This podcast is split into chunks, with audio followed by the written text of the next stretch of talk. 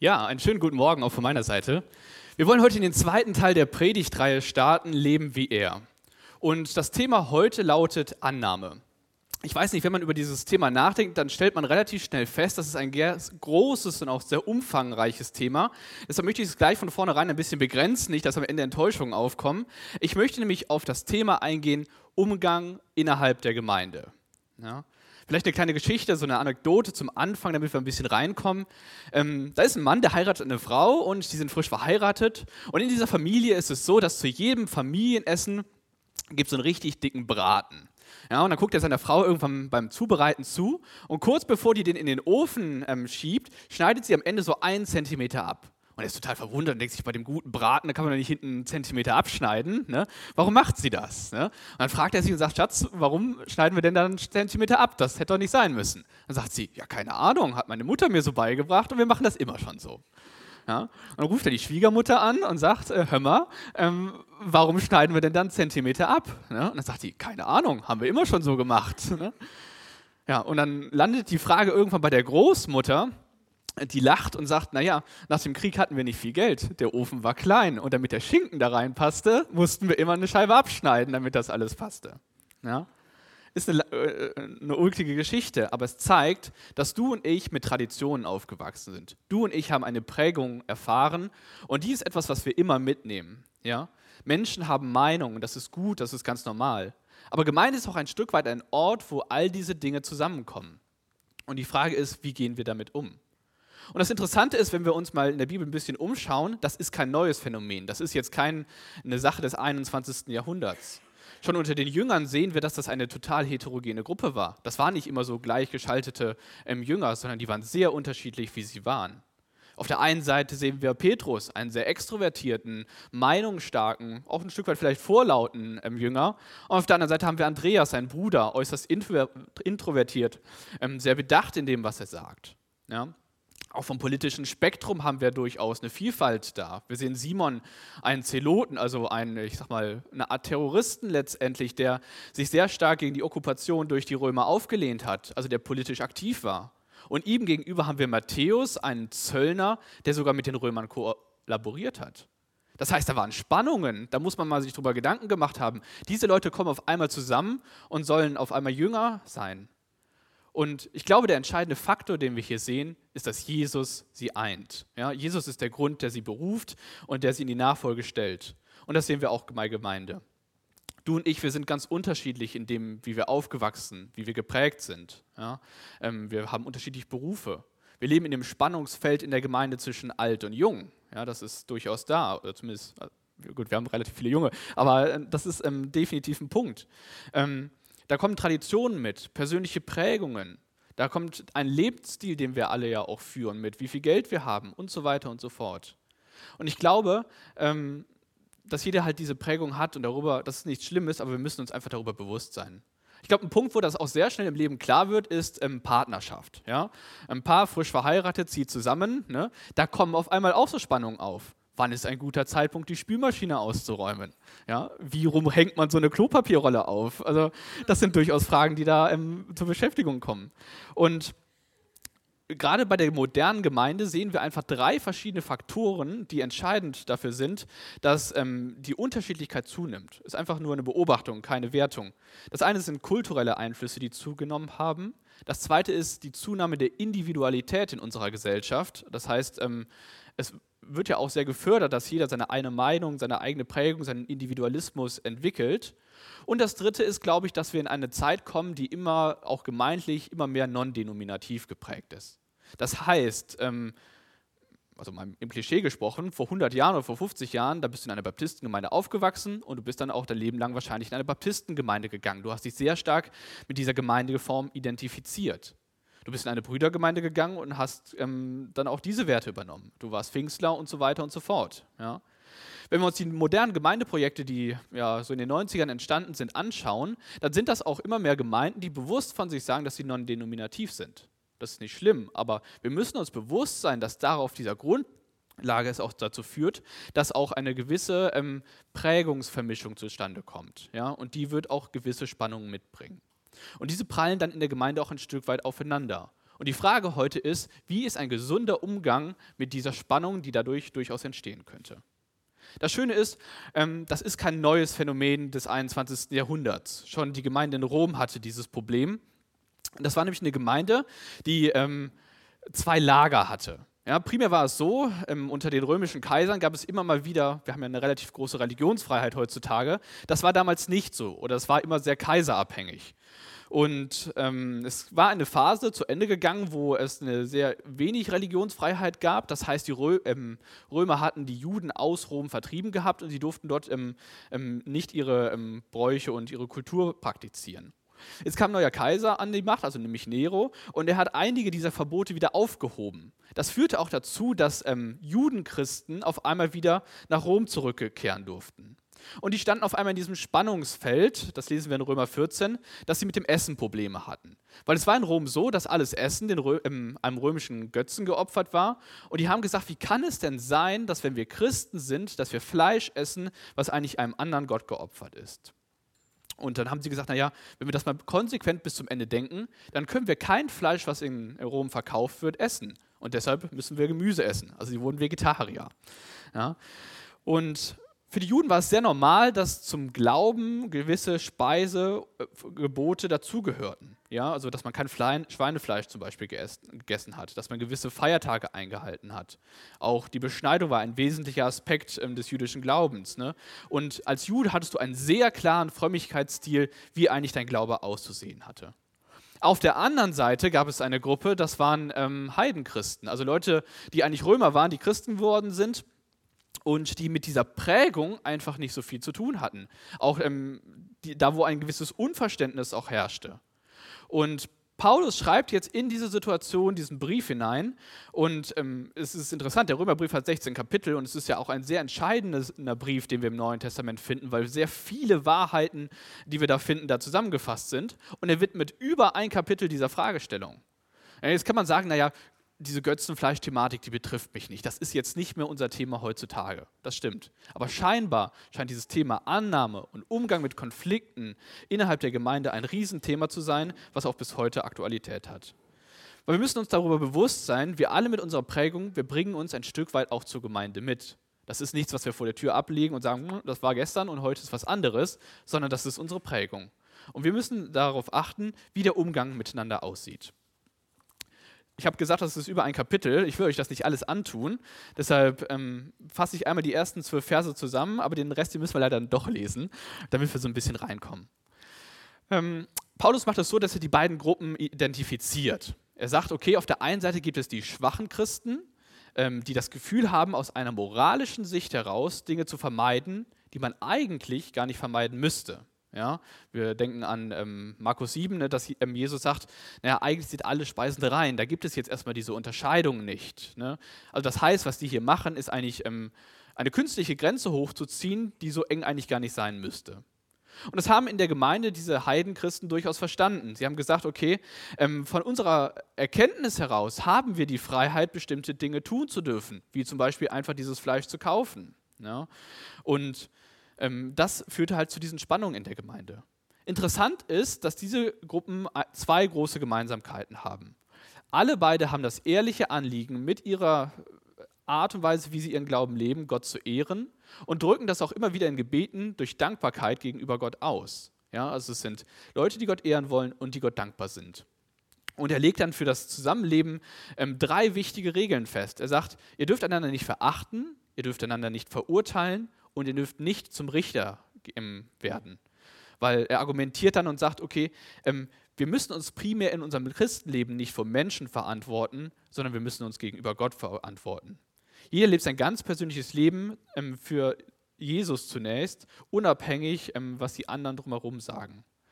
Und auf der anderen Seite sagt er auch ähm, zu denen, die Schwachen, die die Starken dafür verachtet haben, dass sie sich diese Freiheit rausgenommen haben, dass wenn Gott zu einem Menschen Ja sagt, wir nicht einfach Nein zu ihm sagen dürfen. Und lasst uns deshalb mal lesen. Ähm, es sind ein paar mehr Verse.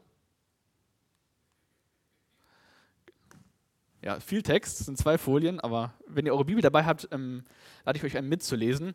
Ein spannender und auch ein bisschen schwieriger Text, deshalb von daher ähm, macht es Sinn, ein bisschen mitzulesen. Ich lese ab ähm, Römer 14, ab Vers 13. Freiheit, aber nicht auf Kosten anderer. Hören wir darum auf, einander zu verurteilen. Statt den Bruder oder die Schwester zu richten, prüft euer eigenes Verhalten und achtet darauf, alles zu vermeiden, was ihnen ein Hindernis in den Weg legen und sie zu Fall bringen könnte. Durch Jesus, den Herrn, bin ich zu der Überzeugung gekommen und habe die Gewissheit, dass es nichts gibt, was von Natur aus unrein wäre. Für den allerdings, der etwas als unrein ansieht, ist es dann auch unrein. Wenn du dich daher in einer Frage, die das Essen betrifft, so verhältst, dass dein Bruder oder deine Schwester in innere Not geraten, dann ist dein Verhalten nicht mehr von Liebe bestimmt. Christus ist auch für sie gestorben. Stürze sie nicht durch das, was du isst, ins Verderben. Das Gute, das euch geschenkt wurde, darf nicht in Verruf kommen. Denn im Reich Gottes geht es nicht um Fragen des Essens und des Trinkens, sondern um das, was der Heilige Geist bewirkt. Gerechtigkeit, Frieden und Freude. Wer Christus auf diese Weise dient, an dem hat Gott Freude und er ist auch in den Augen der Menschen glaubwürdig. Darum sollen wir uns mit allen Kräften um das bemühen, was zum Frieden beiträgt und wodurch wir uns gegenseitig im Glauben fördern. Zerstöre nicht das Werk Gottes wegen einer Frage, die das Essen betrifft. Zwar ist vor Gott alles rein, verwerflich ist es jedoch, wenn jemand durch das, was er isst, einen anderen zu Fall bringt. Deshalb ist es am besten, du isst kein Fleisch und du trinkst keinen Wein, vermeidest auch sonst alles, was dein Bruder oder deine Schwester zu Fall bringen könnte. Behandle deine Überzeugung in diesen Dingen als eine Angelegenheit zwischen dir und Gott. Glücklich zu nennen ist der, der sich in Fragen der persönlichen Überzeugung so verhält, dass er sich nicht selbst anzuklagen braucht. Wer jedoch etwas isst, obwohl er Gedanken, äh, Bedenken hat, ob es überhaupt essen darf, der ist damit verurteilt, denn er handelt nicht aus Glauben. Und alles, was nicht aus Glauben kommt, ist Sünde. Wir also, die im Glauben starken, sind verpflichtet, die Bedenken der Schwächeren ernst zu nehmen, statt in selbstgefälliger Weise nur an uns zu denken. Jeder von uns soll auf den anderen Rücksicht nehmen und danach fragen, was, Gott für, was gut für ihn ist und was ihm im Glauben weiterhilft. Auch Christus hat nicht danach gefragt, was ihm selbst gefallen würde. Es heißt von ihm in der Schrift, gegen mich, o oh Gott, richten sich die Beschimpfungen deiner Feinde. Und alles, was die Schrift sagt und was noch vor, schon vor langer Zeit niedergeschrieben wurde, sagt sie unseretwegen. Wir sind es, die daraus lernen sollen. Wir sind durch, sollen durch ihre Aussagen ermutigt werden, damit wir unbeirrbar durchhalten und bis, an unsere, bis sich unsere Hoffnung erfüllt. Denn von Gott kommt alle Ermutigung und alle Kraft, um durchzuhalten. Er helfe euch, Jesus Christus zum Maßstab für euren Umgang miteinander zu nehmen. Oh, ich habe gar nicht weitergeklickt. Ähm, nehmen und euch von gemeinsamen Ziel bestimmen zu lassen. Gott möchte, dass ihr ihn alle einmütig und mit voller Übereinstimmung preist. Ihn, den Gott unseres Vaters, unseres Herrn Jesus Christus. Darum ehrt Gott, indem ihr einander annehmt, wie Christus euch angenommen hat. komplizierter Text. Ich möchte den an drei Fragen ein bisschen bearbeiten. Die erste Frage ist, wann sollen wir Rücksicht nehmen bzw. den anderen annehmen? Die zweite Frage ist, warum sollen wir das eigentlich tun, den anderen annehmen? Und die dritte Frage ist, wir werden sehen, dass das gar nicht so ähm, wenig ist, woher nehmen wir eigentlich die Kraft dazu, das zu tun? Ja? Erste Frage. Ähm, warum sollen wir Rücksicht nehmen?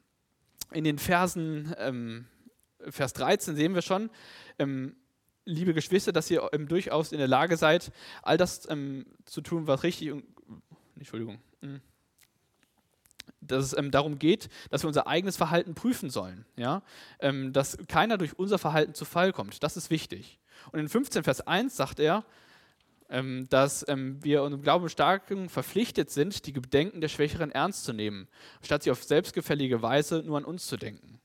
Ja, das heißt, ähm, ähm, die Starken sollen nicht verurteilen, sie sollen nicht verachten, und das ist interessant, obwohl sie im Recht sind. Hier geht es nicht um eine Frage, wo man sagt, naja, so oder so, ne? sondern es geht sehr eindeutig darum, dass obwohl jemand eine größere Erkenntnis hat, obwohl jemand weiß, was eigentlich richtig ist, soll er den Schritt zurück machen und sagen, ähm, ich nehme den anderen an, obwohl er eine eigene Meinung hat. Und ich benutze jetzt ein Wort, was häufig missverstanden wird, aber ähm, ein christlicher Toleranzbegriff ja, ähm, umfasst, dass Rücksichtnahme so weit geht, dass der Starke, der obwohl er kein schlechtes Gewissen haben muss und obwohl er richtige Überzeugungen hat, aktiv auf den Schwachen Rücksicht nimmt. Ja, ich glaube, das ist klar, wenn man das jetzt hier so liest. Ich finde, das wirft theologisch zwei relativ komplexe Fragen auf. Die erste Frage ist, bedeutet diese Art der christlichen Toleranz, dass wir uns keine Urteile mehr erlauben können? Ja? Wenn ich, ähm, also wir können es ja mal praktisch durchspielen. Da komme ich an einen Punkt und sage, da habe ich eine gewisse Freiheit, das ist richtig und das können wir so machen. Und dann gibt es andere Leute, die sagen, nee, das können wir eigentlich nicht machen. Ja, was bringt mir denn dann, dass ich jetzt diese Erkenntnis gewonnen habe? Was ähm, bringt mir das, dass ich danach aktiv gesucht habe, was richtig und was falsch ist? Ja? Was ähm, geht da nicht ein gewisser Maßstab verloren, wenn wir sagen, naja, wir müssen immer auf den einen Rücksicht nehmen, dann machen wir eigentlich ja nur noch das, was derjenige möchte. Ja? Und ich glaube, das passt auch nicht zu, wenn man mal die ganzen Briefe sich anschaut, ähm, zu diesem Zusammenhang, der darin aufgezeigt wird. Ja? Ähm, Gerade in den, im Galaterbrief sehen wir sehr deutlich, dass Paulus ähm, für die Freiheit in Christus eintritt. Das heißt, dass er das jetzt hier zurücknimmt, ähm, ist sehr interessant. Und nehmen wir mal an, da gibt es einen Teil in der Gemeinde, die sagen, ja, stehlen ist super und die anderen sagen, stehlen ist nicht so gut. Ne? Und dann sagt man, naja, ähm, die haben das halt noch nicht mit dem Stehlen so ganz verstanden. Ne? Was machen wir denn jetzt? Ne?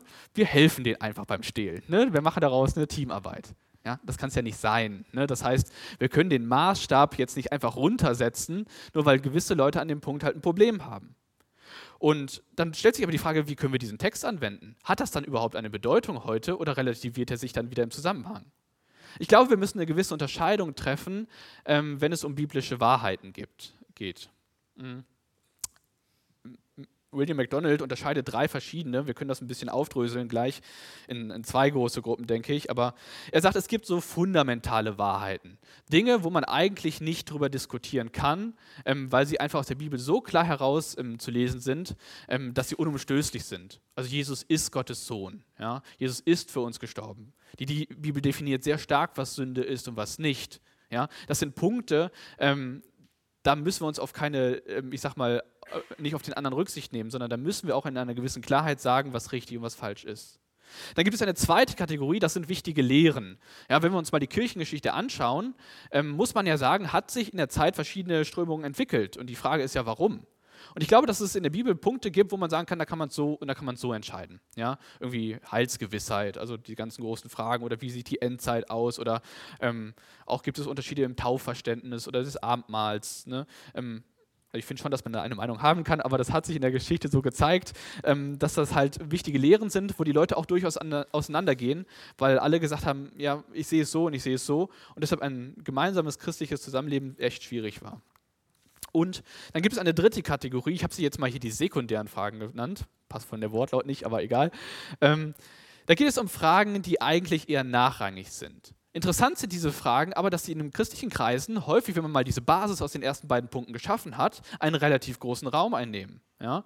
Das ist zum Beispiel diese Fragestellung, die wir hier in Rom finden, ähm, Götzenfleisch essen, ja oder nein. Ja? Die Kirchengeschichte hat ganz viele dieser Fragen produziert. Zum Beispiel, wie sieht die Kleidungsfrage aus? Wie sollte ein guter Gottesdienst ablaufen? Ja? Wie mache ich Anbetungsmusik? Das ist wahrscheinlich so, die 80er, 90er waren ja die Frage, darf ein Schlagzeug im Gottesdienst stehen? Ne? Das sind ja ähm, ganz viele eher sekundäre Fragen, wo die Bibel nicht eindeutig Antworten drauf gibt, die aber durchaus dazu führen, dass Christen darüber reden. Ja? Und hier in diesem Text finden wir halt die Äquivalente dazu, darf, ein, darf man als Christ Fleisch essen und muss sich diese Feiertage einhalten. Und ich glaube, das ist der erste Punkt, den wir hier heute lernen müssen.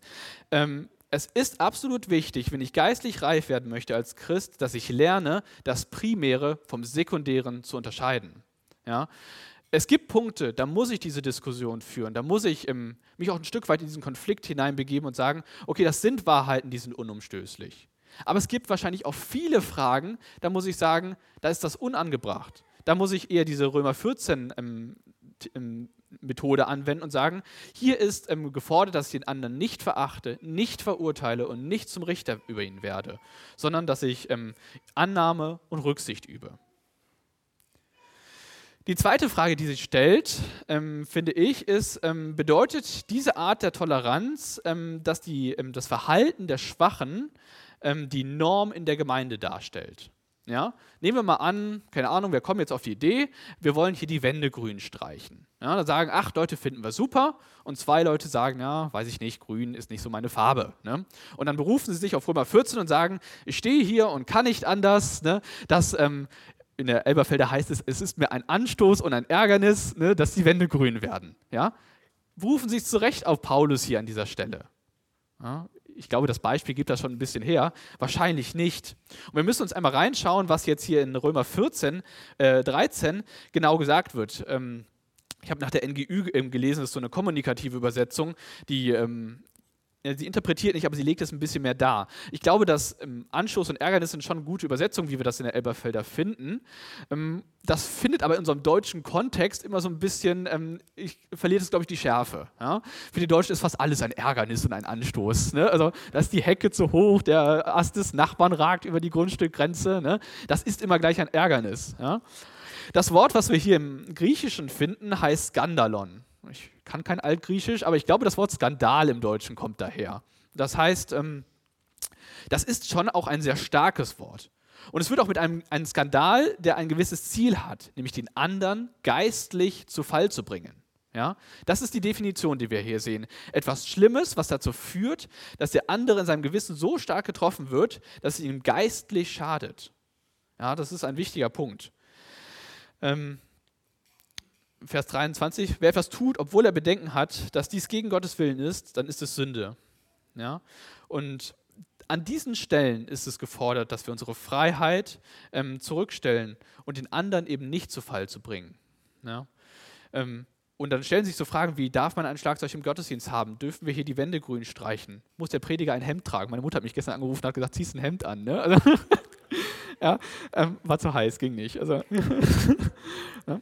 ähm, das sind Fragen, wo man sagen muss, das sind sekundäre Dinge. Das ist nicht das, wo wir jetzt hier in diesem Text drüber reden können äh, müssen, ähm, äh, sondern es geht um die Dinge, wo wir dem anderen geistig schaden. Ich habe zu Hause ein bisschen überlegt, was ein gutes Beispiel dafür ist.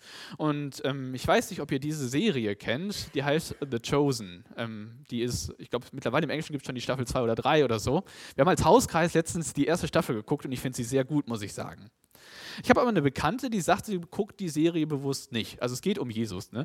Ähm, genau, The Chosen sind die Jünger. Also es geht zumindest in der ersten Staffel darum, dass Jesus die Jünger in seine Nachfolge beruft. Und es sind teils ähm, biblische Passagen, aber teils auch ähm, Sachen, die so hätten jetzt gewesen sein können, aber die jetzt eben nicht so niedergeschrieben sind, ähm, die aber so ein bisschen die Story drumherum machen. Ja? Und ähm, sie sagt, sie guckt die Serie bewusst nicht, weil sie die Sorge hat, und die kann ich auch ein Stück weit nachvollziehen zumindest. Sie sagt, wenn ich davon ausgehe, dass Jesus zu 100% Mensch ist und zu 100% Gott ist, wie soll denn ein Schauspieler, der automatisch 100% Mensch und wahrscheinlich wenig göttlich ist, diese Rolle überhaupt einnehmen? Führt das nicht zu einem Bios ähm, in dem Verständnis, ähm, wie ich Gott sehe, in meinem Gottesbild? Wird es dann nicht auf einmal einseitig dadurch? Und deshalb hat sie sich auf dieser Grundlage dazu entschieden, The Chosen nicht zu gucken.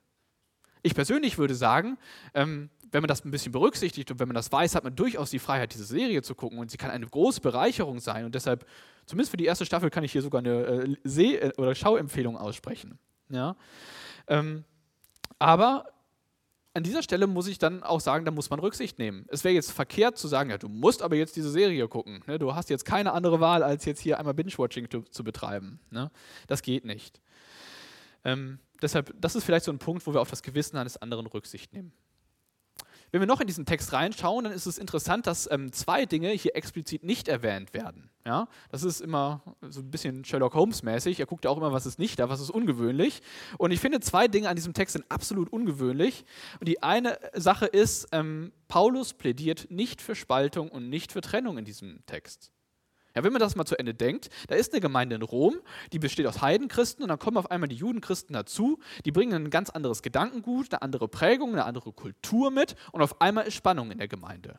Da hätte man ja jetzt zumindest mal menschlich sehr ähm, diplomatisch sein können und sagen können, naja gut, Rom ist gut genug, machen wir zwei Gemeinden, ne? eine Judenchristengemeinde, eine Heidenchristengemeinde, ihr geht nach Ost, wir gehen nach West, das Problem ist gelöst. Ja, das steht hier nicht. Ne? Und da fragt man sich ja, warum denn nicht?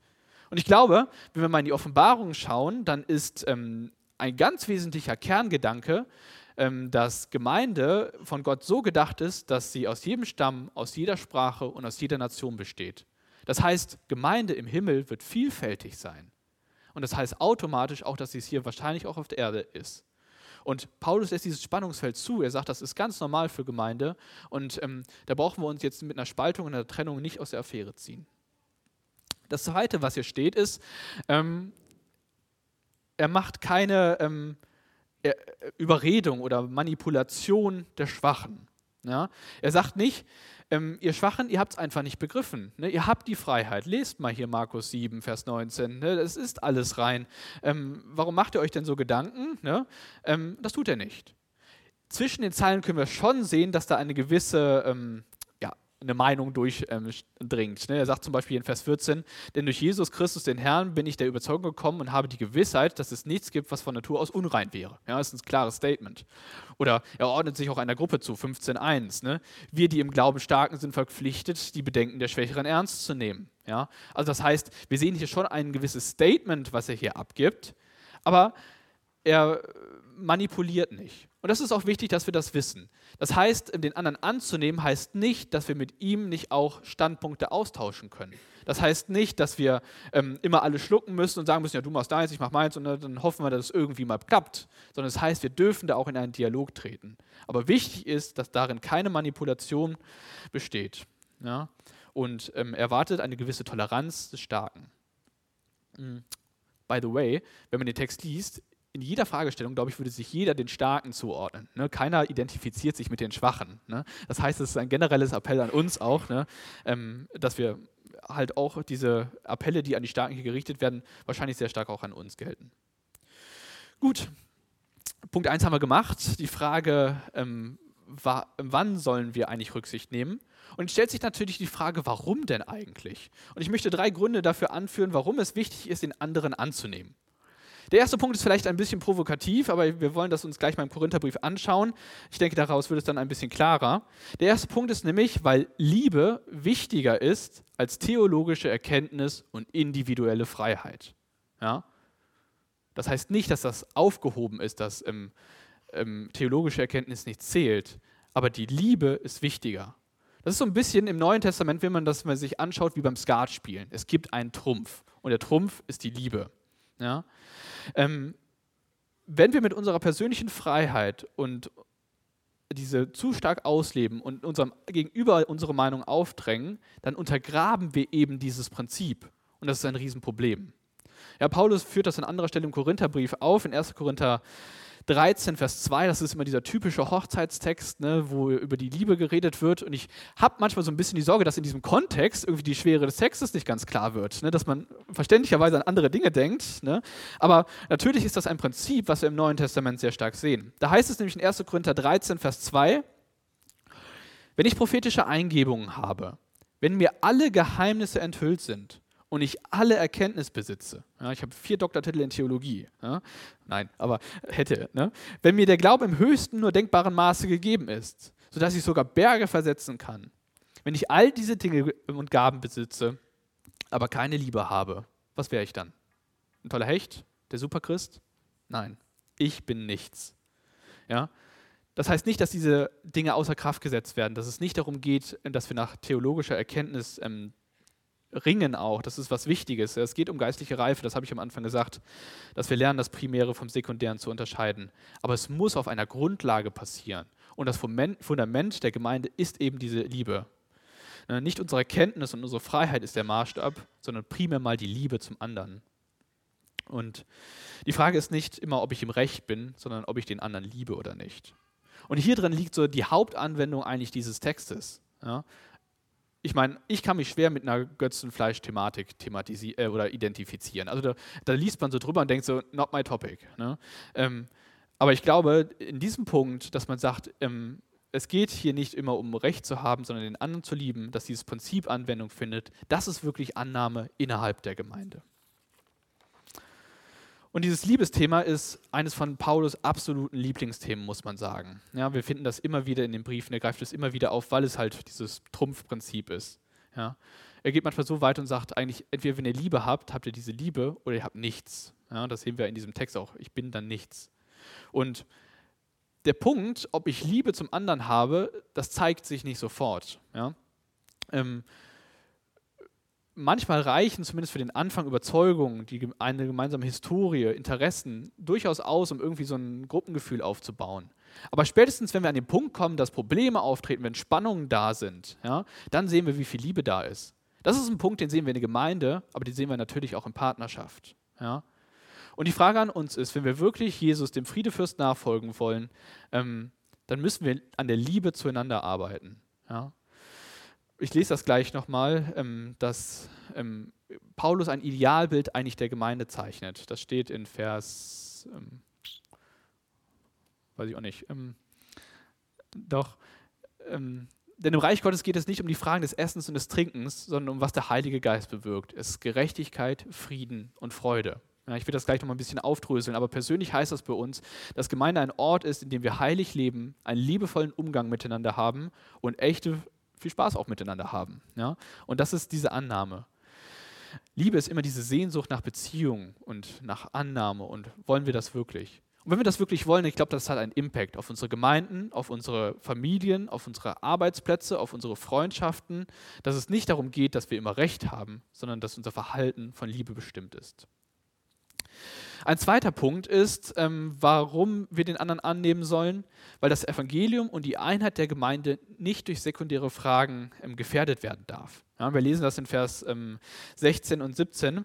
Das Gute, das euch geschenkt wurde, darf nicht in Verruf kommen. Ja, das ist ein Appell, den wir hier sehen. Denn im Reich Gottes geht es nicht um Fragen des Essens, des Trinkens, sondern um das, was der Heilige Geist bewirkt, die Gerechtigkeit, Frieden und Freude. Ich habe es gerade vorgelesen. Ähm, und das ist immer die Gefahr, dass wir das in ähm, einen Fokusverlust dadurch erfahren, ähm, dass wenn wir uns um andere Sachen drehen, wenn es um scheinbare nebensächliche Dinge geht, wie ja, ob wir die Wände grün streichen oder sowas, ne, ob hier eine Krawatte getragen werden muss, wie die Musik auszusehen hat. Das sind häufig persönliche Empfindungen, die damit kommen. Und vielmehr sagt Paulus, naja, wir müssen uns auf das fokussieren, was wesentlich ist. Wesentlich ist, dass ähm, die Gerechtigkeit, dass wir alle als Sünder auf einmal gerecht vor Gott stehen, das eint uns. Der Frieden, den wir mit Gott haben, sollte auch dazu führen, dass wir Frieden untereinander haben. Und die Freude ähm, sollte da sein, dass wir gemeinsam uns darüber freuen können, eine Identität in Christus zu haben.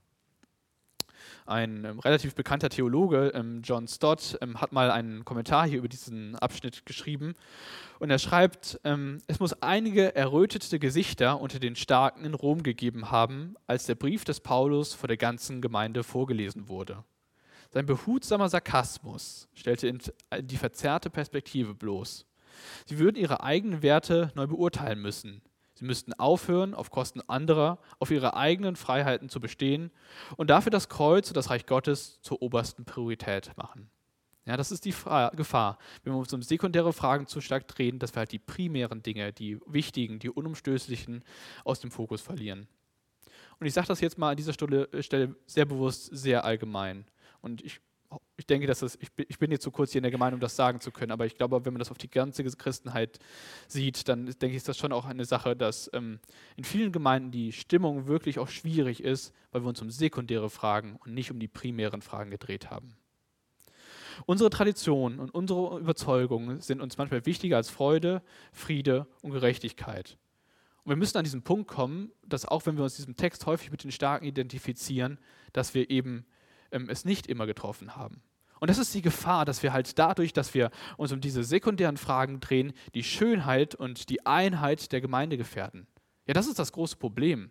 Ja, ich habe eben anfangs gesagt, dass die Gemeinden heutzutage immer weniger non-denominativ werden. Und das merkt man ja auch in der Frage, wie Leute sich Gemeinden aussuchen. Es geht nicht immer darum, dass man sagt, oh, da war die Theologie so toll, sondern die Leute, denen geht es darum, dass ähm, sie angenommen sind, dass sie wertvoll empfunden werden, dass sie in eine Beziehung eintreten können. Und das kann ich total nachvollziehen.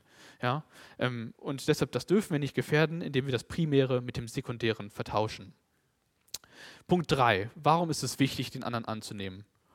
Generell, wenn es um Annahme, aber auch um diese ganze Predigtreihe geht, dann müssen wir uns darüber bewusst sein, dass Christus ähnlicher zu sein unsere Bestimmung ist. Ja? Dafür muss man ein bisschen ausholen, um diesen Gedanken zu verstehen. Als Gott den Menschen geschaffen hat, hat er ihn in seinem Ebenbild geschaffen. Und ich habe lange geglaubt, das bedeutet, dass Gott auch zwei Arme, zwei Beine und einen Wohlstandsbauch hat. Ja? Das ist aber nicht so. Es geht nicht darum, dass wir eine äußerliche Ähnlichkeit oder eine ähm, Ähnlichkeit in der Macht oder irgendwie sowas hätten. Ja? Darum geht es nicht. Gottes Ziel von Anfang an war es, dass ähm, die Menschen ähm, diese Erde in seiner Repräsentanz, also ähm, regieren, dass sie in seinem Auftrag die Herrschaft über die Schöpfung übernehmen. Ja? Und es sollte sich sein Abbild in den Menschen auch in dieser Herrschaft zeigen. Und durch den Sündenfall haben sie dagegen rebelliert und haben gesagt, nein, das wollen wir nicht. Wir wollen unsere eigenen Herren sein, wir wollen diese Welt nach unseren Maßstäben regieren und wir wollen ihnen unser Stempel aufdrücken. Und wir sehen, was daraus geworden ist. Ja? Ähm, sie haben damit letztendlich das Bild Gottes getrübt. Und wenn wir dann in der Bibel mal weiterlesen, ist das eine Abwärtsspirale von den ersten elf Kapiteln, die wir in Mose haben, ne? wo man sich am Ende fragt, wo soll das denn enden? Ne? Also diese Repräsentanz Gottes, diese Ebenbildlichkeit ist in großen Teilen weg. Und dann geht dieser Hoffnungsschimmer mit den Stammvätern los, wo man denkt, ja, vielleicht schafft es Israel nochmal. Und wir sehen in der Historie des Alten Testaments, dass das eben nicht so passiert. Ja? In Hesekiel 36 platzt Gott irgendwann der Kragen und sagt, naja, äh, nee, es ist überhaupt nicht mehr so. Ne? Also deshalb, ähm, eigentlich ähm, mache ich das hier, damit ähm, die Völker an mir an, oder an euch als Volk Israel sehen, wer ich eigentlich bin, dass ihr das Licht der Nationen seid. Und tatsächlich passiert was vollkommen anderes. Und er sagt schon an dieser Stelle, das ist ein Herzensproblem. Das ist ein Problem, dass ihr steinerne Herzen habt und die müssen ausgetauscht werden. Und dann geht im Neuen Testament dieser Rettungsplan Gottes los, dass er sagt, okay, der erste Adam ist darin gescheitert, Gott in dieser Welt zu repräsentieren. Und deshalb muss ich einen zweiten, einen neuen Adam schicken, nämlich Jesus. Ja? Und dieser Auftrag, Gott in dieser Welt zu repräsentieren, sein Abbild zu sein, das ist auch Aufgabe der Gemeinde. Wir erben diesen Job. Ja? Und wenn man das mal praktisch runterbricht, wir leben in einer Gesellschaft, die säkular ist, damit sage ich euch nichts Neues. Das heißt, das Wissen, was Menschen über Gott in dieser Welt haben, ist primär mal das Wissen, was sie durch ähm, die Gemeinde sehen. Ja, wie viele Menschen haben denn die Bibel gelesen? Das ist natürlich eine recht gute Quelle, aber darauf nimmt ja wenig Leute Bezug. Das heißt, die meisten Leute haben ihr Wissen über Gott dadurch, wie sie die Christen sehen. Und wir sehen, dass das eher ein negatives Bild ist in unserer Gesellschaft. Und deshalb ist der Anspruch an uns, dass wir gute Zeuge sind, dass wir dieses Bild Gottes nicht trüben, sondern in seiner Repräsentanz weiterführen. Und das hat was damit zu tun als Christ, dass wir Jesus ähnlicher werden. Und das ist ähm, eines der ganz großen Ziele im christlichen Glauben. Aber es fängt damit an, wenn wir das jetzt auf diese einzelnen sieben Aspekte runterbrechen, wie wir das in der nächsten Zeit tun würden, dass das auch im Bereich der Annahme in der Gemeinde Anwendung finden muss, dass wir einander annehmen, damit die Menschen an uns erkennen, ähm, an unserer Liebe zueinander, wie Jesus eigentlich ist. Und das ist ein hoher Maßstab, oder? Das ist doch enorm schwierig. Es geht hier nicht darum, mal zwei Stunden nett am Sonntagmorgen zueinander zu sein, sondern es geht darum, in einer Tiefe den anderen anzunehmen, obwohl da ein Konflikt ist, obwohl man anders denkt, obwohl man denkt, naja, wie kann der denn schon wieder? Ja? Da, wo Reibung ist. Und dann ist die Frage, oder man würde sehr schnell zu dem Punkt kommen, dass das nicht darauf beruhen kann, dass ich das aus mir, aus mir menschlich heraus tun kann. Und deshalb komme ich zum dritten Punkt. Woher kommt die Kraft, den anderen anzunehmen? Wir lesen das in Vers 15, Vers 3. Auch Christus hat nicht danach gefragt, was ihm selbst gefallen würde. Es heißt nicht von ihm in der Schrift, äh, äh, es heißt von ihm in der Schrift, gegen mich, o oh Gott, richten sich die Beschimpfungen deiner Feinde. Ja? wir müssen uns darüber bewusst sein, na nicht bewusst sein, wir müssen davon ergriffen sein, dass Jesus dieses ultimative Vorbild ist, der das gemacht hat. Ja? Jesus ist immer die Kinderstundenantwort. Ne? Und ich glaube, es geht hier nicht um dieses reine Wissen, dass wir wissen, ja, Jesus hat uns lieb, Jesus hat uns angenommen, sondern dass es ein Ergriffensein davon ist. Das heißt, ergriffen sein bedeutet, dass ich das mit meinem Kopf verstanden habe und mit meinem Herzen wirklich lebe. Dass ich sehe, dass Jesus das ultimative Vorbild ist dass Jesus bereits das getan hat, was ich so häufig eben nicht hinbekomme.